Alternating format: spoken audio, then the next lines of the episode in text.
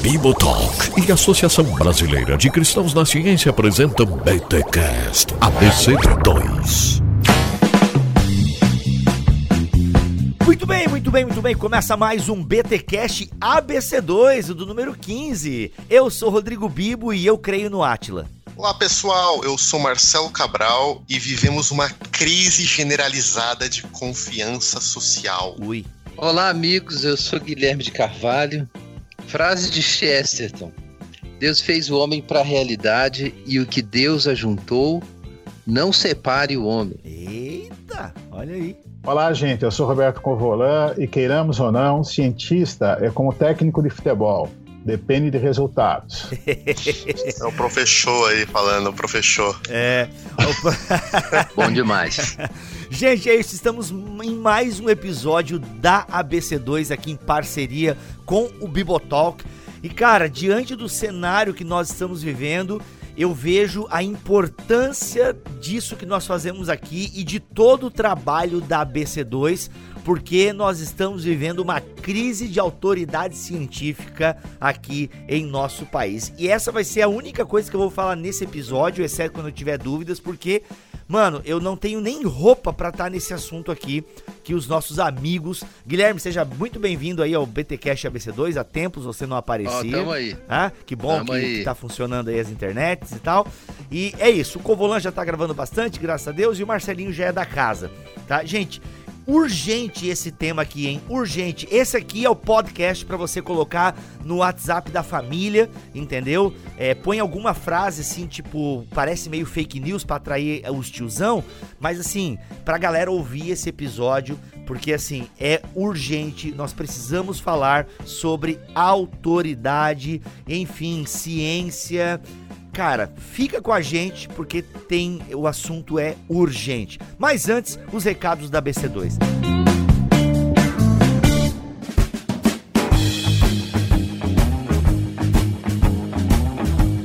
Bom dia, Bibo. Bom dia, pessoas. Neste tempo de quarentena, a ABC2 segue acontecendo online e se empenhando para produzir bons e novos conteúdos para você que está ouvindo a gente, para os nossos seguidores e para todos que se interessam no diálogo e interação entre a fé e a ciência. Então anota aí porque tem muita coisa acontecendo na BC2 neste mês de abril. Às segundas e às quartas-feiras, ao meio-dia, em nosso canal no YouTube, participe do Leia um Livro com a BC2. A gente já está no segundo livro, agora com o professor Bruno Porreca lendo Mentes, Cérebros, Almas e Deuses. Sério, é só meia hora, não perca. Tem também o seminário online sobre fé cristã e ciência para diferentes regiões do Brasil. Pensa num seminário top, gente? É esse. Inscreva-se. E quer também uma excelente dica para um bom investimento? O curso online dado pelo professor Léo Santiago, um dos criadores e diretores do The Pilgrim, um aplicativo incrível de conteúdo cristão que com certeza você já conhece. Ainda dá tempo de se inscrever no curso Uma Visão Cristã do Trabalho, Empreendedorismo e Negócios. Mas, gente, tem que correr lá agora, porque o curso já está acontecendo. É terminar aqui e ir lá fazer sua inscrição. Vem com a gente. A ABC2 está aí para a gente crescer junto, se fortalecendo na unidade, reconhecendo nossas diversidades, buscando um cristianismo vibrante, intelectualmente relevante que abençoe a nossa cultura, nosso Brasil, que abençoe a sua vida. Para terminar, deixa a dica de sempre: envolva-se. Faça parte de um grupo de estudos da BC2 que, diga-se de passagem, continuam se reunindo online.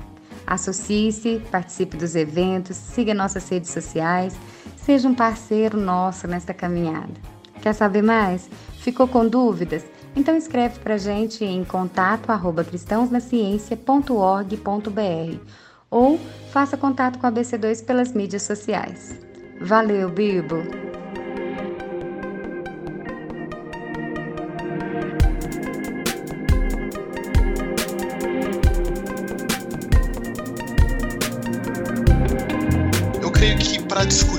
Um tema que é ao mesmo tempo muito importante e interdisciplinar, como cristianismo e autoridade da ciência, que envolve questões aí de teoria do conhecimento, como o que é que é conhecimento, no que, que a gente pode conhecer, a ciência é confiável, mas envolve também teologia, envolve ciências naturais. É importante a gente ter esse papo aqui com pessoas de várias áreas, várias expertises. Então a gente tem o Gui de um lado, que teólogo, é, teólogo público, pastor de igreja, com uma vivência ampla no mundo cristão, procurando fazer coerência com a visão cristã de mundo, com as áreas, diversas áreas da vida pública. A gente tem o, o professor doutor Roberto Covolan, professor da Unicamp, físico, uh, trabalhando em que trabalhou em áreas importantes desde neurociência, também de física médica, de uh, física teórica.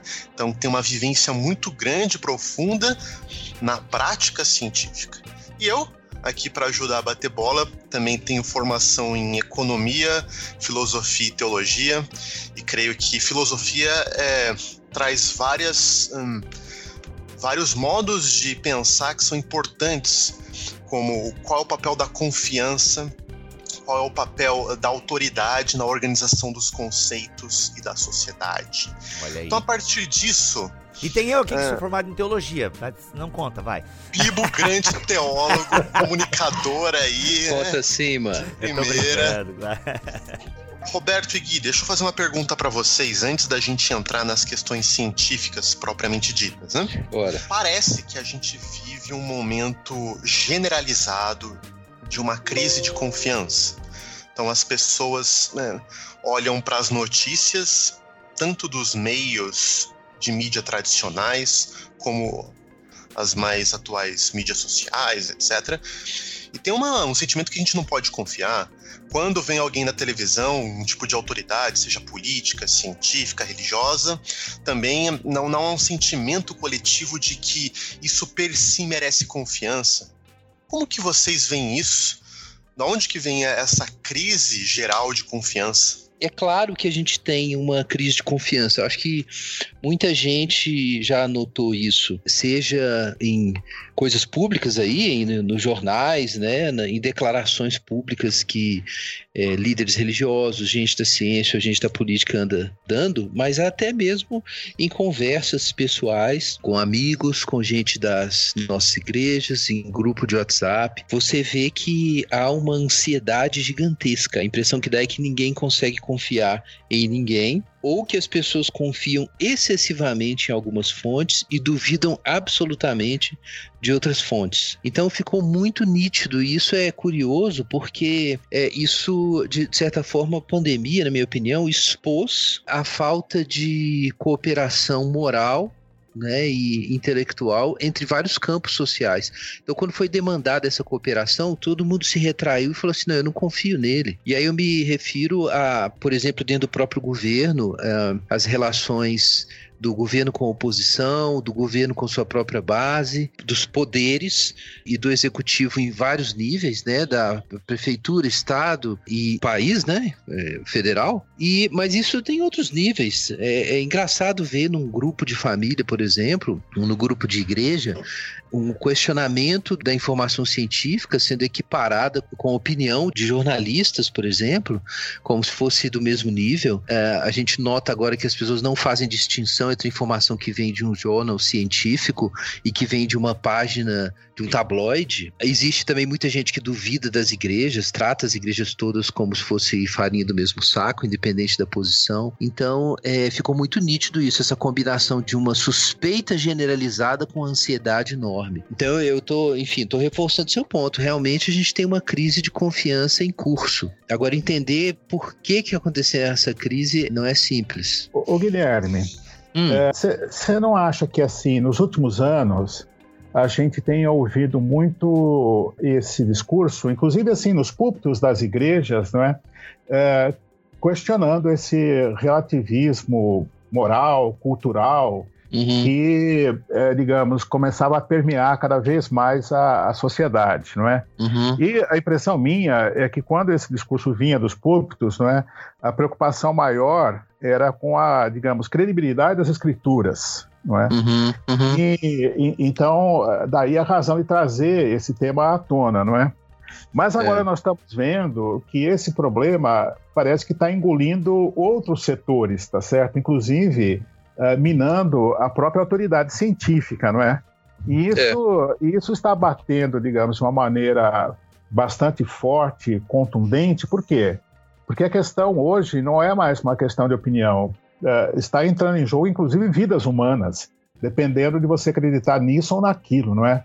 Então, é. aquilo que parecia, uh, digamos, um pouco de um discurso fluido e uma tentativa de você uh, recuperar a credibilidade para certos campos, na verdade, se tornou um problema central para a nossa vida no dia a dia e atinge a cada um de nós. É, sem dúvida. O, o discurso pós-moderno foi muito combatido por cristãos é, tradicionais em nome de uma objetividade da doutrina cristã, em nome de um realismo teológico, né, em muitos momentos, mas eu vi também acontecer muitas vezes um uso do relativismo para tentar fundamentar a plausibilidade do discurso cristão, sabe? Aquela coisa assim, não, nós temos várias narrativas, existe a narrativa da ciência, mas nada é absoluto, ela também não é absoluta, então, como não é possível determinar racionalmente a, a verdade, então a gente mantém o discurso cristão aqui. Quantas vezes eu vi, por exemplo, o pessoal se citar Thomas Kuhn, Estrutura das Revoluções Científicas, para dizer que existem vários paradigmas, que a ciência evolui com saltos paradigmáticos, que as teorias científicas são incomensuráveis, então a, a teologia não tem que é, provar que ela tem uma verdade, é, enfim, que ela é verdadeira, é um paradigma, são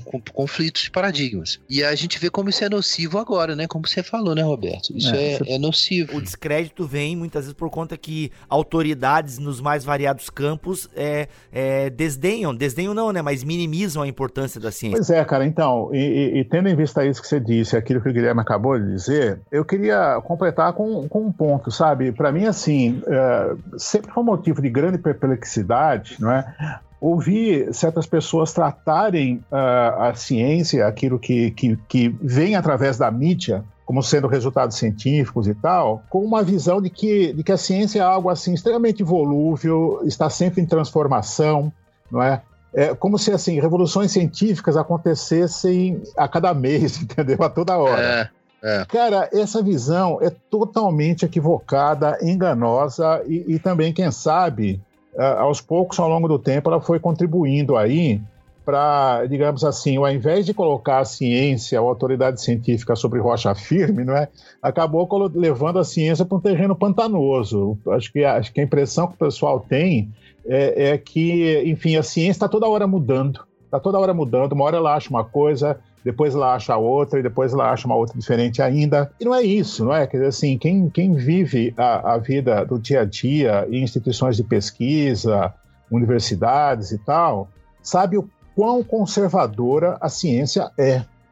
Uh, os procedimentos uh, científicos e que conferem credibilidade científica a alguma coisa, alguma ideia, alguma teoria e tal, eles são extremamente rigorosos e a, a, a atitude uh, extremamente crítica da ciência uh, nesse procedimento faz com que a maior parte das ideias seja rejeitada. Então, é, é curioso, assim, porque se por um lado a atitude do pesquisador é aquela de buscar inovação e quem sabe, não é, você conseguir algum grande feito científico que possa efetivamente, quem sabe, até revolucionar algum campo, não é? A atitude do pesquisador seja essa, mas a do establishment científico, do estamento científico, de uma maneira geral, é contrária a isso, é, é de impor a tudo aquilo que veio com uma proposta nova um crivo extremamente rigoroso. E isso faz com que, assim, aquilo que se consolida como conhecimento é aquilo que de fato foi realmente testado e retestado, entendeu? E confirmado. Talvez que não seja muito fácil de o pessoal perceber estando fora, digamos, da academia, não é? Por um lado, aquilo que é tido como conhecimento bem estabelecido permanece ao longo dos tempos e vem, vai sendo corrigido e acrescentado e sempre cresce, não é? Agora, ah, nas fronteiras do conhecimento, ali sim há espaço para especulação, para ideias bastante inovadoras e tal, mas se, se aquilo vai ser ou não acrescentado a conhecimento bem estabelecido, cara, para isso acontecer, é, precisa realmente passar por um crivo extremamente rigoroso.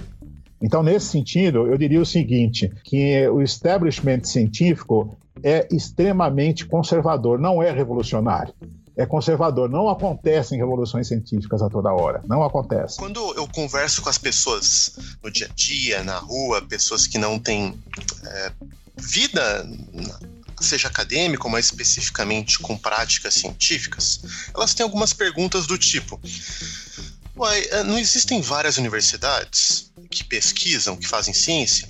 Às vezes elas não estão em conflito sobre o que elas dizem. Então, como a gente pode dizer que há um consenso científico? Ou mesmo é, em questões que a gente vê na mídia, aí com a pandemia, às vezes a gente ouve de consenso científico sobre adotar um método de isolamento social, mas poxa, eu ouvi um cientista importante aí dizendo que esse método pode não ser tão eficaz. Então, como que a gente diz algo é, como a autoridade da ciência? Né? Existe algo como a autoridade da ciência? E antes de devolver a bola para vocês, eu quero fazer aqui uma vindicação de Thomas Kuhn, porque eu acho que, se bem lido, ele pode ser um autor que nos ajuda, né? Se for mal lido, como o Guilherme levantou, ele pode virar um tipo de legitimador de um relativismo, como se a ciência fosse um monte de revolução uma atrás da outra. Mas não é isso dentro da visão de Thomas Kuhn, um dos termos mais importantes é a ideia de ciência normal. Que a ciência quase sempre ela funciona com essa organização do que ele chama de ciência normal. E o que é ciência normal?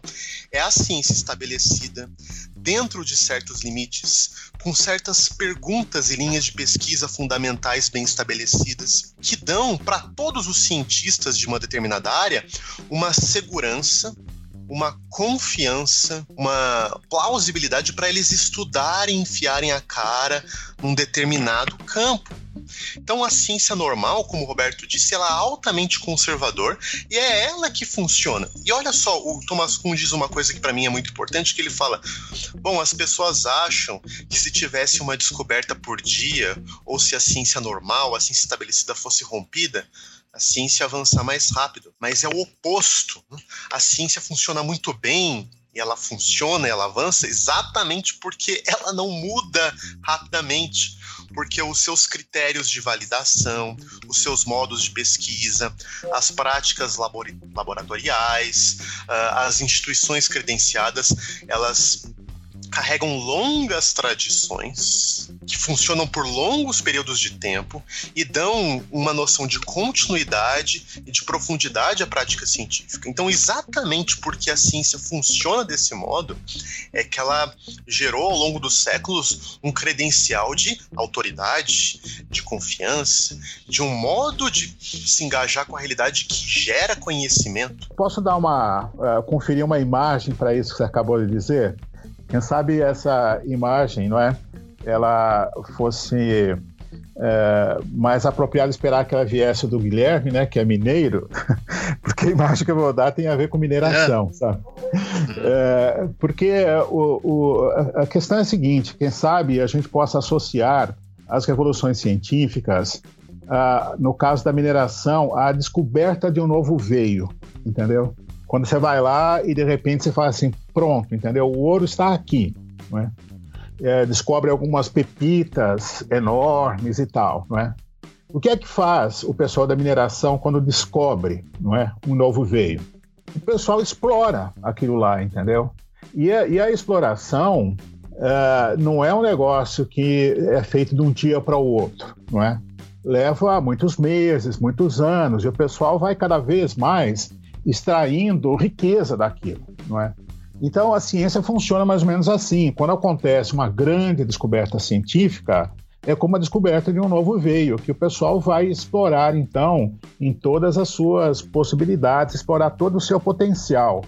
É, então, conforme você disse mesmo, Marcelo, e, e você estava citando o Kuhn, não é? É importante que a ciência funcione assim, não é uma questão de revolução permanente, entendeu? Essa uh, instabilidade eh, que isso, que isso traria. Ao contrário, a ciência funciona muito bem porque, tendo sido feitas né, algumas descobertas fundamentais, aí ao redor daquilo vai se, se construindo, se ampliando, abrindo os horizontes cada vez mais, não é? E isso tudo vai virando conhecimento bem estabelecido, não é? Agora, disputas, de fato disputas acontecem. Uma coisa que talvez também o pessoal uh, não saiba que acontece no meio científico é uma concorrência tremenda, né? Existe uma concorrência tremenda, como você tem, digamos, aqui fora no campo econômico, no campo das relações comerciais, no campo esportivo e tal, em diversos campos, né? Você tem disputas. No meio científico também existe isso, porque uh, ideias novas, ideias originais, não são coisas que brotam de uma hora para outra, entendeu? É muito difícil. Então, tentar conseguir encontrar um caminho para produzir conhecimento científico novo, autêntico, genuíno, não é uma coisa trivial. E essas disputas se dão, não é? E muitas vezes, assim, não é que aquilo que é, é descoberto, que vem à tona, fica completamente bem estabelecido de uma hora para outra, não é? Então, há diferentes enfoques e tal, e aí, muitas vezes, controvérsias uh, científicas se estabelecem por conta disso. E aí, é, só o tempo não é, vai conseguir dirimir essas dúvidas. Uh, você veja, no caso da cosmologia, existe um, aquele cérebro exemplo, né? Uh, de que os modelos cosmológicos que vieram no pós-guerra aí, tentando explicar ou descrever como é que funcionava o universo, você tinha, por um lado, aquilo que se tornou popularmente conhecido como a teoria do Big Bang, não é? que tinha a ver a ideia do universo em expansão, e você tinha uma outra ideia que se contrapunha a essa, que era a ideia do universo em estado estacionário, não é? E tinha até assim, essa, essa disputa tem um pano de fundo, não é? Teológico, porque um dos lados aí era ateu e achava que que a teoria do Big Bang poderia sugerir a criação, não é? Então, essa disputa, ela seguiu aí por praticamente umas duas décadas, uh, mais ou menos, só foi resolvida quando uma nova descoberta, não é? A descoberta da radiação cósmica de fundo uh, permitiu estabelecer que uh, a ideia de universo em expansão, o chamado teoria do Big Bang, é que fazia sentido de fato, e que a outra teoria não tinha como se sustentar, como explicar esse efeito. Né? Então, às vezes, leva anos, né, no caso aí décadas, para você decidir uh, o que, que, de fato é um conhecimento científico genuíno que bate com a maneira como a natureza funciona e distinguir isso daquilo que, digamos, era só uma ideia, quem sabe promissora, mas que depois acabou se revelando como uma ideia que não valia a pena receber crédito e receber uh, investigação posterior, né? É, eu vejo o seguinte, né? Se, se as pessoas tivessem aí, quem tá ouvindo a gente, um papel sulfite, dá até para fazer um experimento de você pôr 50 pontinhos, né?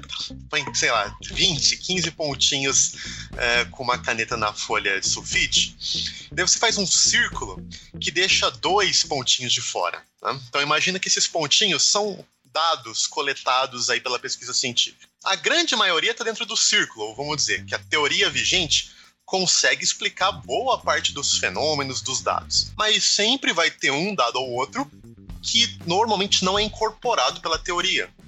E é exatamente aí que a fronteira científica tá, né, para tentar entender esses dados. Agora olha só como a coisa é complicada, porque às vezes surge um cientista que vai falar assim: "Tá vendo? Essa teoria não vale nada, porque esse fenômeno aqui não explica". E se a pessoa tiver uma retórica boa, ela publica isso num jornal, né? ela vai para a mídia e a mídia replica como se houvesse uma crise de confiança na ciência, como se tal teoria é, tivesse uma concorrente agora. Mas não, o que está acontecendo é que a pessoa dá uma super ênfase para um ou dois pontinhos, para usar a metáfora, que a teoria muito bem estabelecida ainda não explica, mas ela ignora o fato de que a grande maioria dos dados, dos fenômenos são bem explicados e que a grande maioria dos cientistas entende ela como uma boa teoria. Então isso às vezes dá uma impressão incorreta para as pessoas que não estão dentro do jogo de que existe múltiplas visões diferentes. Não, existe o que a gente pode chamar aqui de vozes heterodoxas que super enfatizam, né, as poucas coisas que uma teoria bem estabelecida não explica, ignoram aquilo que ela explica. Mas uh, pegando isso, deixa eu dar uma volta aqui e colocar para você, Gui, uma questão talvez mais profunda ainda, que é a questão de autoridade porque parece que o debate de confiança que a gente vive hoje é também uma crise de autoridade. Afinal de contas, a gente deve ouvir quem? Existe algo como a autoridade científica? Ou quando a gente olha para as igrejas, a gente vê um pedido nacional de que as igrejas fechem as portas. A igreja tem autoridade para ignorar isso? Existe alguma coisa como a autoridade do pastor? Se ele me chamar para ir na igreja, eu devo obedecer a autoridade do meu pastor? Ou autoridade cívica ou da ciência que fala para eu ficar em casa? Como que a gente navega nesse mundo de crise de autoridades e de múltiplas autoridades? Então, eu queria comentar primeiro o seguinte sobre essa discussão da natureza da autoridade científica, da teoria científica, isso tem relação com o nosso problema. Né? Você mencionou a questão da leitura do Thomas Kuhn. Eu vejo um problema no modo como a gente vê a, o processo de evolução da ciência, e ele gostava de usar essa metáfora, inclusive para descrever esse processo. Ele via o processo de seleção de. tentou, né?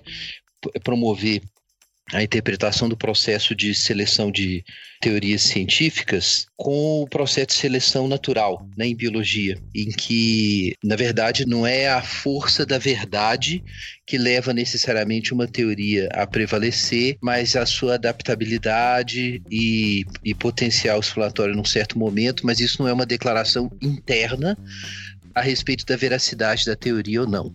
Eu, então, enfim, é, um, é, uma explicação sociológica usando é, imagens é, da biologia, né? Mas o que é interessante é que a questão da verdade, ali para o sociólogo, historiador da ciência, ela é tirada da discussão. E eu acho que isso tem, não é que isso não explica alguma coisa, mas você sai da questão de mérito que é a questão de se existe uma verdade científica ou, ou não existe uma verdade científica. Então, não, existe, não existiria uma teleologia cognitiva ou epistemológica da ciência no sentido de uma aproximação cada vez maior da verdade, mas o que o Kuhn chama de seleção por conflito entre teorias diferentes. Então, embora isso, eu não vou dizer que não tem certa plausibilidade, mas eu acho que isso ajuda a corroer a autoridade da ciência, essa concepção. Porque, no fim das contas, é, nós estamos pensando em por que, que uma teoria está ganhando a certo momento. Você pode dizer que é porque ela tem mais potencial explanatório, mas pode ser mais do que isso, pode ser fatores extrínsecos, pode ser o momento histórico que a gente está vivendo. Então aquilo faz uma certa teoria prevalecer e a voz heterodoxa não é necessariamente uma voz falsa. É de repente a, quem domina o para, quem quem está sentado em cima do paradigma dominante vai dizer ó, aquelas vozes que estão enfatizando aqueles pontos lá, é, elas estão elas estão se afastando da verdade ou elas estão hiper enfatizando aspectos secundários. Mas quando você diz que é isso que está acontecendo, você não está pensando em termos de paradigmas incomensuráveis mais, você está pensando em termos de verdade. É, então, assim, eu, estou colocando um ponto aqui que eu acho que para a gente discutir autoridades, a gente precisa falar de verdade, não apenas da força é, histórica ou social de uma narrativa. Porque senão a gente acaba legitima, legitimando discursos que vão falar que, que um paradigma ele é dominante a certa altura simplesmente porque ele tem suporte é, político e institucional para isso. É, não sei se entendeu meu ponto, mas meu ponto é que não dá para a gente falar de autoridade só sociologicamente. A gente teria que ir para o mérito da coisa. Que o mérito é o seguinte: existe bem ou não existe bem? Existe verdade ou não existe verdade? Entendeu? A gente pode se aproximar ou se afastar, a gente pode saber se está na verdade ou não. Eu acho que isso tem a ver com o tema da autoridade, né? Só um parênteses aí para dizer que, o Gui, de minha parte, concordo totalmente com você, porque, e, e até assim, para justificar a minha frase de entrada, né? Porque no final das contas, passado o tempo e, e cotejado que tem que ser cotejado, os resultados efetivos têm que aparecer ou não, entendeu? Então, isso que está chamando de verdade, não é? Eu aponto aí para o método científico como sendo aquilo que é feito no sentido de comparar as propostas, as ideias, as hipóteses, as, os modelos, os candidatos à teoria com a maneira como a natureza de fato se comporta, não é? Isso nem sempre é fácil, né? muitas vezes isso requer um desenvolvimento tecnológico tremendo para que certos tipos de experimentos possam ser feitos, não é? Mas é o que no final das contas vai é, conferir ou não credibilidade àquilo que se pretende científico. Eu entendo que o realismo tem seus problemas, mas tem, eu acho que tem que ter um elemento realista, porque como a matéria da, da ciência tem a ver com explanação e controle, né? Se a gente não tiver esse, esse, essa ideia de que existe uma realidade, uma verdade, é, consequentemente a respeito dela, é, é, eu acho que aí é, é difícil tirar, assim, é, é difícil falar em um bem da ciência que fundaria a autoridade da ciência. E aí, é, voltando à questão que você fez para mim, assim, eu acho que essa introdução era importante para entender meu ponto. Eu penso que a autoridade tem um único fundamento possível. A base da autoridade é, é o bem que ela promove. Então, se a gente pensar lá em Romanos 13, Paulo diz que é, Deus estabeleceu autoridades, não existe autoridade que não vem de Deus, mas a função da autoridade é o quê? Então, Paulo diz assim: é para o teu bem. No caso da autoridade política, é para a justiça para punir o mal tal. E o que é interessante ali é que a forma como Paulo fundamenta a autoridade não, não é uma validação do poder simplesmente. Isso seria tautológico. Por que, que fulano tem autoridade? Porque ele impõe a vontade dele. Isso seria tautológico. Paulo dá uma razão para a autoridade. E a razão é que ela está lá para o bem.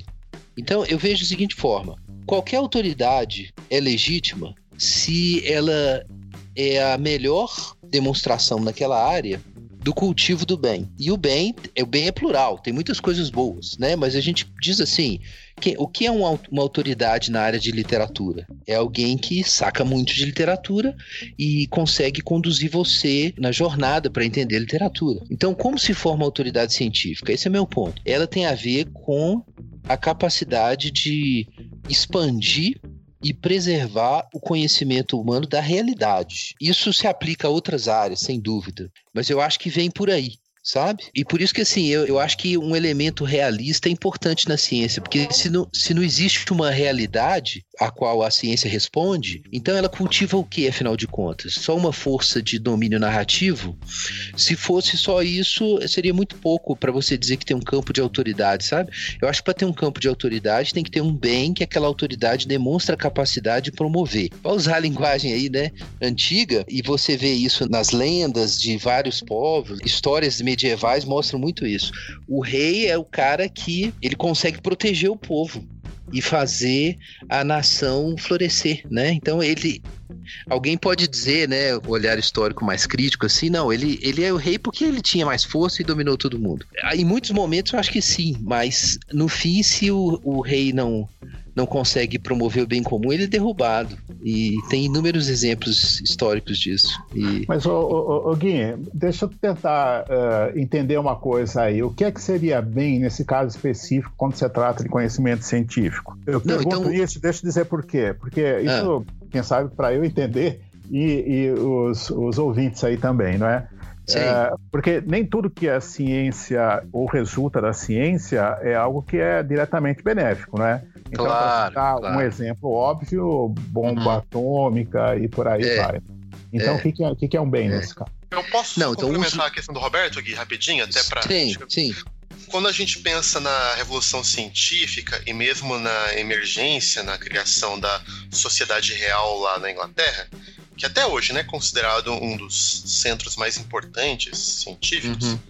é, muita gente achava que era desperdício o dinheiro e o tempo daquelas pessoas ah, ciência, é. porque eles gastavam, às vezes, anos e anos com experimentos que não geravam nenhum bem concreto. Né? Falou assim, é. bom, tem técnicos aqui que sabem fazer uma arma para a gente lutar na guerra, outros uhum. sabem, né, mexer bem nas ervas para curar uma doença, mas aquele pessoal passa anos fazendo experimento. Então, será que essa noção de bem não pode ser jogada contra a ciência também? Sim.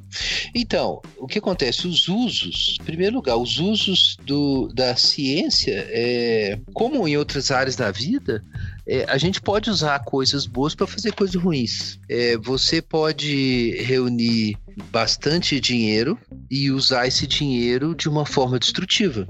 Para você e para os outros, né? Vamos dar uma ilustração bem elementar, né? É, isso você pode fazer sem dúvida nenhuma. Você pode usar, por exemplo, a biotecnologia e o conhecimento a respeito de micro-organismos para produzir tratamentos de, de saúde, pode construir uma arma biológica com isso. Então, na verdade, os vários bens humanos são relativos entre si. Para toda a plenitude do bem, de um certo tipo de bem, ela se concretizar, ela tem que ser associada com outros tipos de bem. E é assim funciona. Se você, você isola um bem de outro bem, isso não vai acontecer. O bem da ciência, é, o Roberto, eu, eu acho que isso, digamos assim, está na própria definição. O conhecimento científico é um bem. Ele não pode ser só narrativa. Ele é um bem se ele é um conhecimento, ok? O conhecimento Concordo. Esse é meu ponto. O conhecimento é um bem. É um bem absoluto? Não. Ele pode ser mal usado como qualquer outra coisa boa. Pode se tornar uma arma, pode se tornar uma maldição. Mas o conhecimento é um bem.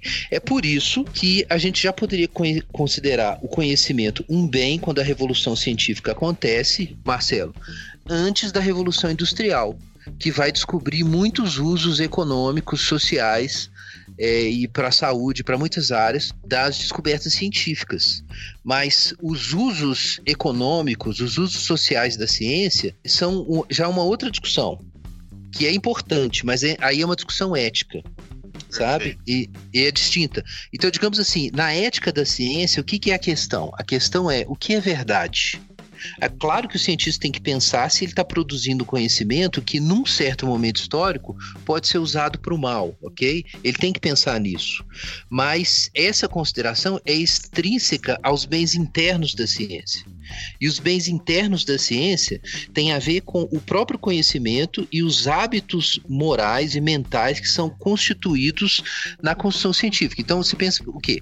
É o conhecimento científico, as virtudes é, mentais e morais que favorecem a produção de conhecimento científico científico, as comunidades científicas que trabalham a partir dessas virtudes e aí as instituições, equipamentos e todas as outras coisas que são reunidos para fazer o conhecimento científico andar.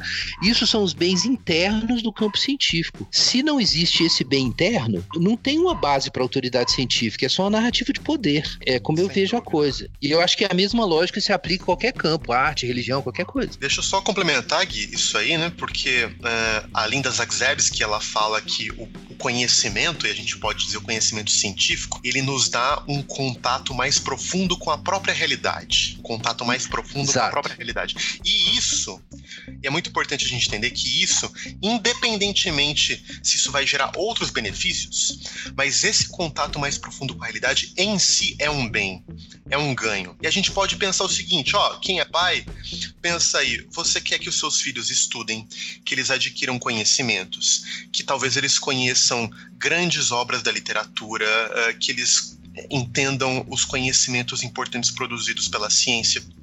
E é claro que o pai quer que o filho também tenha um bom emprego, mas ele considera normalmente que o fato dos seus filhos adquirirem esses conhecimentos, isso em si já é importante. Isso em si já são bens. Isso em si já é uma descrição do que é uma humanidade que floresce mais. Né? Então, nesse sentido, a ciência é muito importante Exatamente. porque ela gera a nós acessos, e você usou o termo conhecimento, ou compreensão da realidade, ou contato com a realidade, que em si já é benefício, em si já nos torna mais humanos, em si já faz a humanidade florescer mais independentemente dos resultados técnicos, tecnológicos que isso gera, que claro são importantes, mas acho que é muito bom a gente é, deixar claro que numa visão cristã hum, de mundo, os cristãos são aqueles que se preocupam com a produção, transmissão e aplicação dos bens.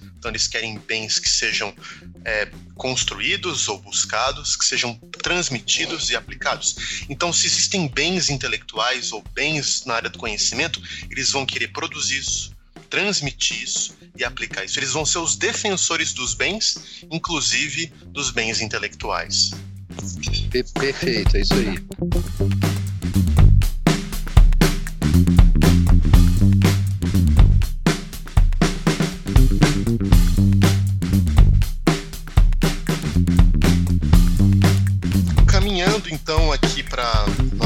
Parte final do podcast. Existe, isso sempre existiu, mas está patente hoje em dia um embate entre autoridades. Imagina para o cristão aí que está no seu carro, lavando louça, em algum lugar ouvindo podcast agora, e ele se vê confrontado porque várias autoridades, às vezes cada uma aponta para uma direção diferente, elas se contradizem. Como a gente pode arbitrar quem que eu, quem que eu sigo, até que ponto devo seguir uma autoridade? Como cristão vê essa questão, Gui? É, então, essa é uma, uma boa questão. É, eu já tinha mencionado antes aí, Paulo diz que não há autoridade que não venha de Deus, né? E ele fala sobre os principados e potestades no céu e na terra terem sido criados por Jesus. Então, assim, eu acho que numa teologia cristã da autoridade, a gente precisa admitir que quando surge uma força histórica que é capaz de promover o bem, um tipo de bem, é, a gente precisa reconhecer essa autoridade. Então, isso não se aplica só a autoridades políticas, sabe? Eu acho que é cristão você honrar um artista quando percebe o, a qualidade do trabalho dele, o impacto que ele tem. Então, a gente tem que honrar isso. Eu acho que se aplica a honrar os pais, honrar grandes artistas, honrar o cânone literário ocidental. A gente tem, não precisa ser acrítico, obviamente, mas a gente tem que respeitar. A gente não está desrespeitando a Bíblia quando a gente reconhece que tem outras autoridades além da Bíblia.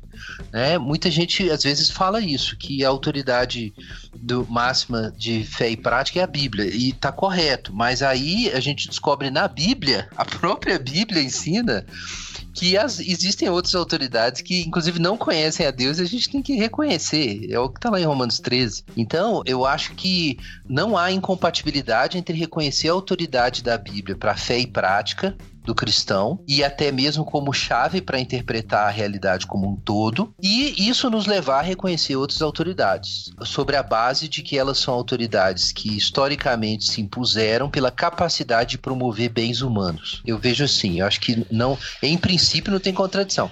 Tem na prática porque as autoridades muitas vezes não são justas e não se mantêm nas suas áreas, né? E aí fica um invadindo a área do outro e criando monopólios e predomínios, né? Como diz Michael Walzer. E, e é isso. Aí o cristão tem que usar, aí sim, usar uma visão cristã de mundo, a visão cristã, para avaliar quando uma autoridade está fazendo seu papel ou não está. Aí, aí realmente a, é, a palavra de Deus vai nos dar as chaves para isso. Muito bom. Roberto, você como cientista, como você vê esse embate de autoridades? Nesse momento, com alguma perplexidade, mas, é, enfim, voltando a uma questão de princípios, né?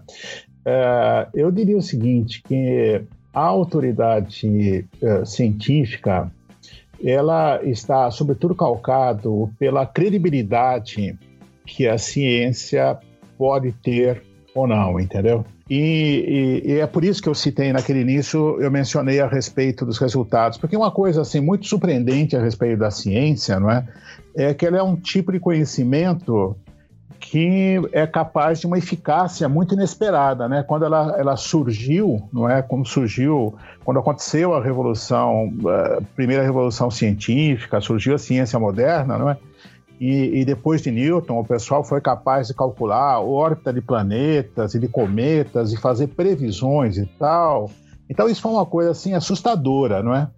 Então, a, a, a capacidade que a ciência tem, não é? Por um lado, de uh, prever, antever, mais do que uh, descrever como as coisas se dão, não é? E, e, por outro lado, também a capacidade que ela tem de gerar conhecimento que se transforma em instrumento, em tecnologia, que tem uma eficácia, um impacto na nossa própria vida. Então, é, isso é uma coisa tremenda, não é? Que aí é, se esparrama por toda a sociedade e acho que vai, e foi historicamente ao longo do tempo, conferindo credibilidade à ciência, né? Ao ponto que a, a, a gente se lembra, né, que. Uh, é, quando você queria fazer uma propaganda e conferir credibilidade a algum produto, você colocava aquilo lá como tendo sido validado por um laboratório, apareciam os caras lá de jaleco uhum. e tal, não é? Falando, é verdade. que, e, até dizer, bombril, né? Até bombril. Então, isso é uma coisa até curiosa. Isso é uma coisa curiosa, porque assim, Cara, eu nunca vejo nos laboratórios de física, por exemplo, ninguém usar jaleco, né? Então é uma imagem estranha, né? Representar o cientista todo arrumadinho de jaleco. E isso, eh, mais na área médica, de fato acontece, mas em outras áreas da ciência não acontece, né? É, mas enfim, tem aí os estereótipos, né? Uh, então, então você veja, existe, eu acho que a, que a questão da autoridade, e isso é opinião de leigo, tá? A, autoridade, ela, ela vem de uma credibilidade que, no caso da ciência, ela é conquistada inicialmente dentre os pares, entendeu? Dentre a própria comunidade científica, não é?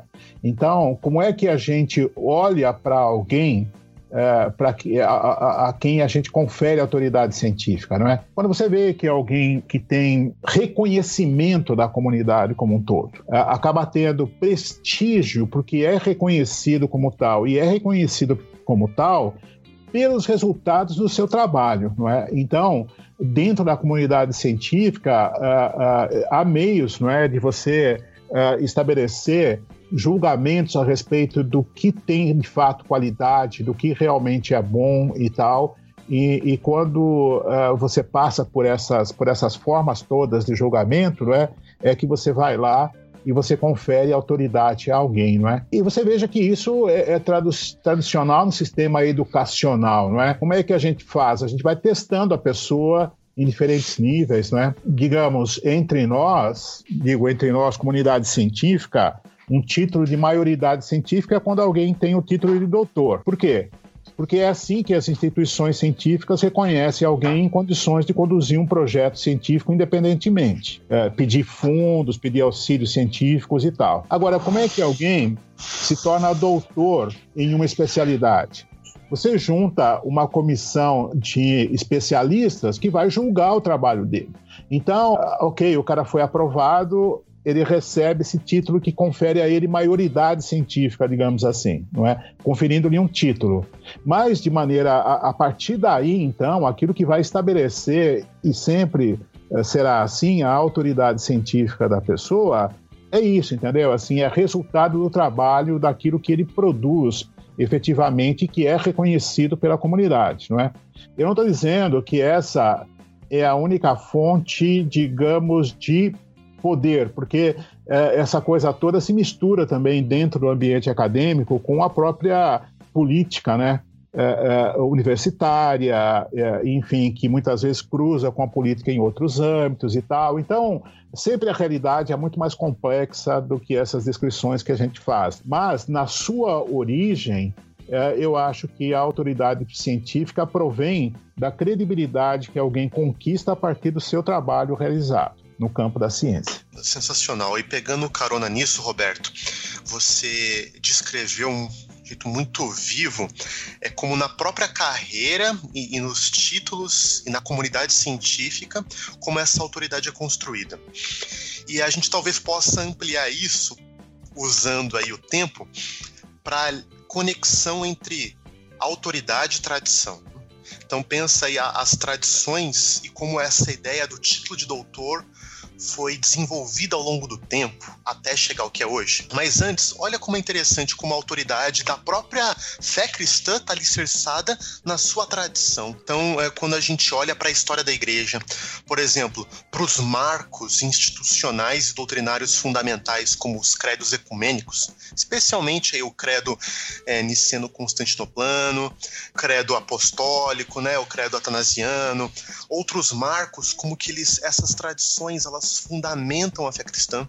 Pensa aí nas denominações mais antigas, às vezes criticadas, né, por um certo é, por serem muito paradas, mas exatamente essa é, temporalidade e a antiga tradição confere a essas denominações uma confiabilidade, uma autoridade, ou as confissões de fé de muitos protestantes que foram forjadas no século XVI e XVII, que permanecem vivas até hoje. Então, como essas tradições que se propagam ter autoridades. Pensa aí na importância de certas instituições como editoras que publicam livros. Tem certas editoras cristãs que a gente sabe, meu, quando essa editora publica um livro, é um livro que eu confio, porque eu confio no conselho editorial, eu sei que eles têm um bom crivo para saber se isso está dentro da é, ortodoxia cristã. Hum? Então, como esses vários elementos de tradição que se juntam a documentos históricos, instituições, editoras, conferem autoridade à fé cristã, até se somar naquilo que C.S. Lewis chamou do cristianismo básico, né, o mere Christianity, né, como uma grande casa que, embora existam cômodos diferentes, áreas diferentes, ela tem uma grande área comum. Van Hooser, um outro teólogo importante, ele gosta muito dessa metáfora do C.S. Lewis, mas ele expande para uma rua, né? como essa grande tradição cristã, uma rua um, que tem lá as várias casas, que são as várias denominações, mas elas compartilham algo em comum. Um, a grande tradição, ou aquilo que o, o Alistair McGrath chama da grande tradição cristã, e a gente olha para isso, isso tem autoridade, isso foi curado pelo tempo, por várias vozes, pela oração de várias autoridades cristãs. E tá colocado diante de nós algo que a gente olha e confia nisso. Se a gente aplicar isso para a ciência, pensa aí nas uh, instituições que existem há séculos e séculos, a Universidade de Oxford, que existe desde o século XII, e como essas universidades passaram por transformações, por histórias, e continuam até hoje dando legitimidade ao conhecimento lá produzido. Imagina também editoras importantes científicas, né, que são reconhecidas por pessoas do mundo todo como editoras importantes, que também é, se passa pelo crivo delas, se passa pelo seu conselho editorial. Não quer dizer que todo mundo tem que concordar, mas significa que aquilo tem um grau de confiabilidade que merece ser levado a sério. Pensem nas revistas acadêmicas que ao longo dos anos, das décadas, foram se consolidando como as mais importantes como os nomes científicos mais importantes do mundo estão nos seus conselhos editoriais. Né? Então, essas tradições científicas, de um modo paralelo às tradições cristãs, elas também conferem autoridade àquele campo. Por isso que quando uma voz sozinha quer falar contra essas tradições e contra essas autoridades, a gente tem que falar: opa, calma lá para você levantar uma voz contra essa autoridade que tem tradição, que tem chão, que tem vida, que tem suor, que tem oração, não deve ser fácil e deve ser resistido até que se prove ou ganhe uma afirmação, etc. Então eu, eu creio que é. esse jogo entre tradição e autoridade é muito importante para a gente entender tanto a vida da fé quanto a vida da ciência. É, fazer esses paralelismos é muito interessante porque, de certo modo, em qualquer campo algumas estru estruturas se repetem, né? A, a, presença de um bem interno, de um discurso, de instituições ali, práticas e tradições, né? Ainda que, claro, a autoridade a tradição científica não funciona exatamente igual à, à tradição teológica. Tem, digamos assim, um metabolismo diferente, né? É, a, o crescimento da árvore da, te, da teologia cristã é bem mais lento, né? É uma árvore bem mais antiga do que a, a, a ciência, mas eu acho que talvez seja interessante mencionar também que, além dessas similaridades, existe a diferença de campos, né?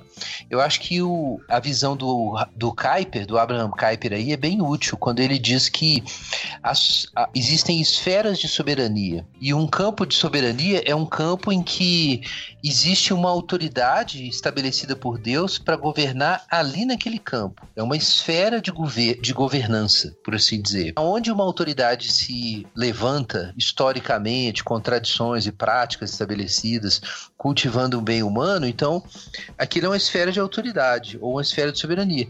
A gente precisaria ver a sociedade moderna assim, né? Como composta por vários campos que conversam entre si, né? Os, os campos econômicos, campos religiosos, campos científicos e que precisam, né, se respeitar mutuamente. Uou, eu só consigo dizer uou depois de tanto conteúdo. Caraca, gente, ó, esse episódio aí com certeza vai ter que ouvir mais de uma vez para você assimilar tudo que foi falado, mas vocês percebem a importância de nós reconhecermos as esferas, as autoridades, enfim.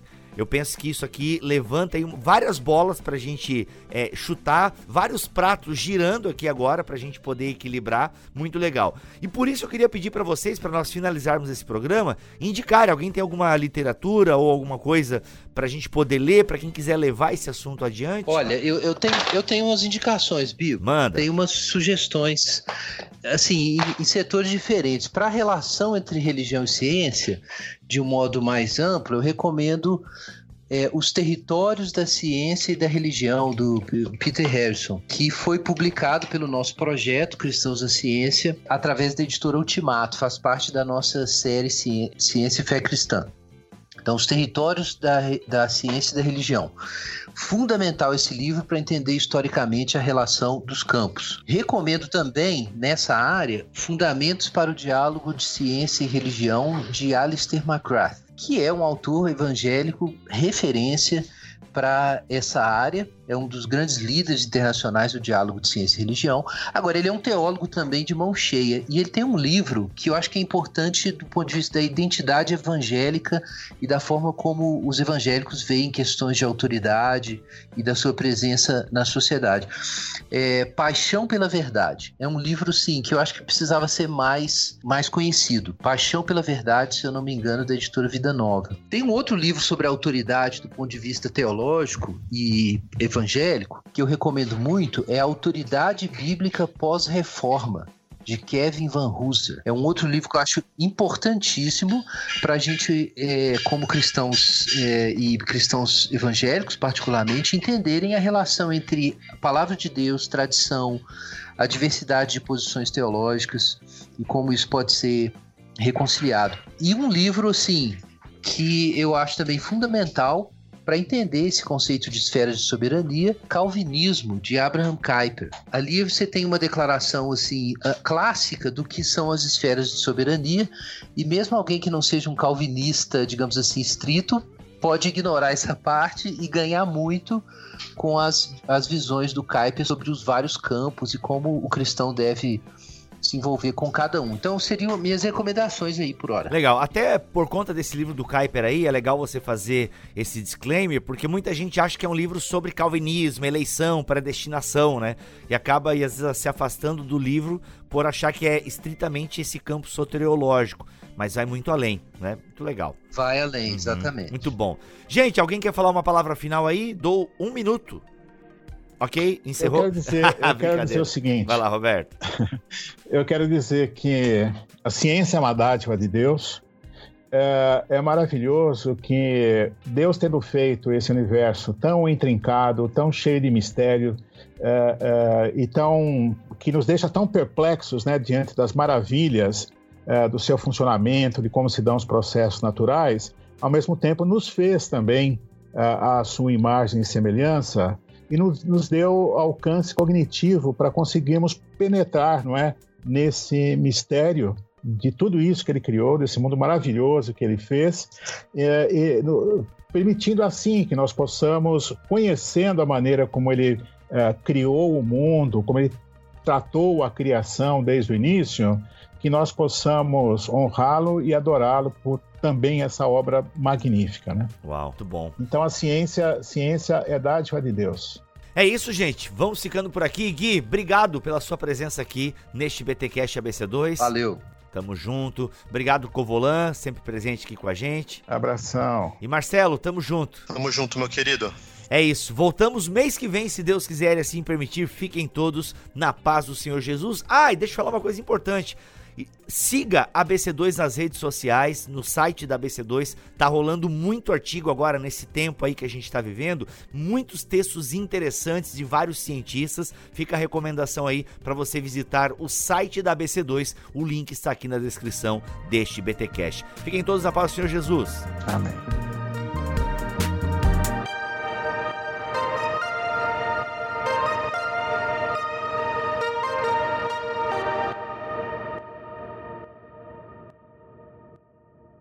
Este podcast foi editado por Bibotalk Produções.